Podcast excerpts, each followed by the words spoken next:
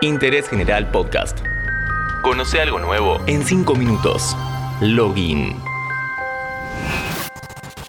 Hola, en este podcast vamos a hablar de una herramienta que está presente en nuestro día a día y ni siquiera nos damos cuenta. Si te digo inteligencia artificial, te puede sonar a una peli de Spielberg o a un drama apocalíptico por culpa de las máquinas.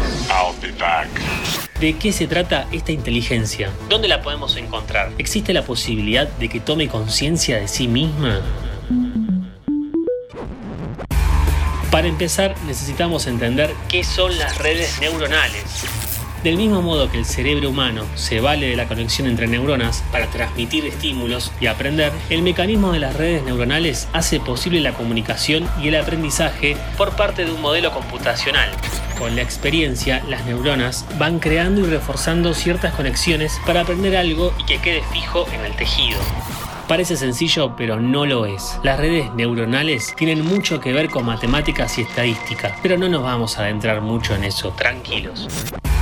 Para simplificarlo, con unos parámetros dados hay una forma de combinarlos para predecir un cierto resultado. Por ejemplo, conociendo los píxeles de una imagen, habrá una forma de saber si hay números escritos para poder blurear, como pasa con el Street View de Google. ¿Qué pensabas? ¿Que los borraban uno por uno?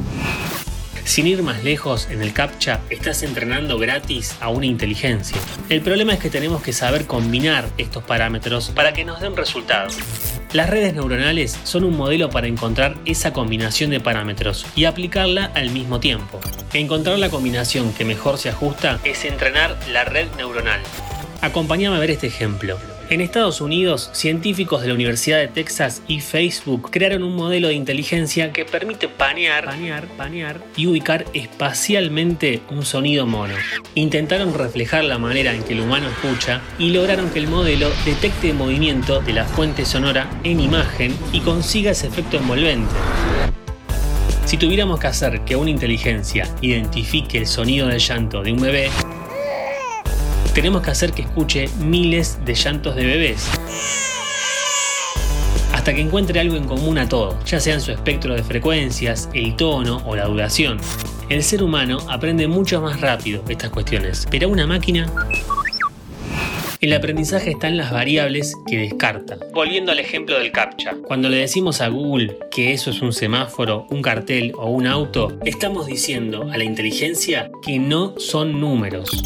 Otro ejemplo, un algoritmo que te ayuda a escribir novelas de ciencia ficción.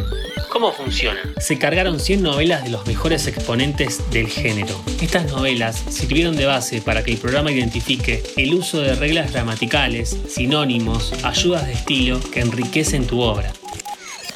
Indefectiblemente caemos en una pregunta casi sin salida. ¿Un algoritmo puede ser fuente de creatividad? Pero ¿qué pasa si usamos una inteligencia que nos permita elegir entre distintas bases creadas al azar, cambiarles los BPM o el tono y crear nuestra propia pieza con la ayuda de un procesador? Incluso se están desarrollando técnicas mediante redes neuronales que permiten identificar cada patrón de raza y fabricar imágenes de modelos publicitarios. La inteligencia artificial no solo llegó para cambiar nuestro presente y quién sabe cómo, nuestro futuro. No solo el pasado influye en el futuro. Gracias a ella podemos recuperar y mejorar el legado audiovisual que nos dejó la historia. Un claro ejemplo son las restauraciones a 4K en 60 cuadros por segundo que están apareciendo de material de relevancia pública. El documental de los hermanos Lumière, La llegada del tren a la estación, fue uno de los primeros se rescalan a 4K, es decir, se completaron los píxeles faltantes necesarios para rellenar un marco de tal definición y se interpolan o agregan cuadros faltantes hasta llegar a 60 cuadros por segundo. Dato para buscar en YouTube, qué mejor que ver la llegada del hombre a la luna rescalada en 4K y mejorada de 12 cuadros a 24 cuadros por segundo. Parece que fue grabado ayer. ¿Quién te dice que en un futuro no muy lejano, se desarrolla una inteligencia artificial que recopile mi voz, entienda mis inflexiones, mis pausas, que prácticamente haga lo que quiera con mi voz. Y te cuente algo en 5 minutos. Interés General Podcast. Encontrarnos en Spotify, en Instagram y en interésgeneral.com.ar.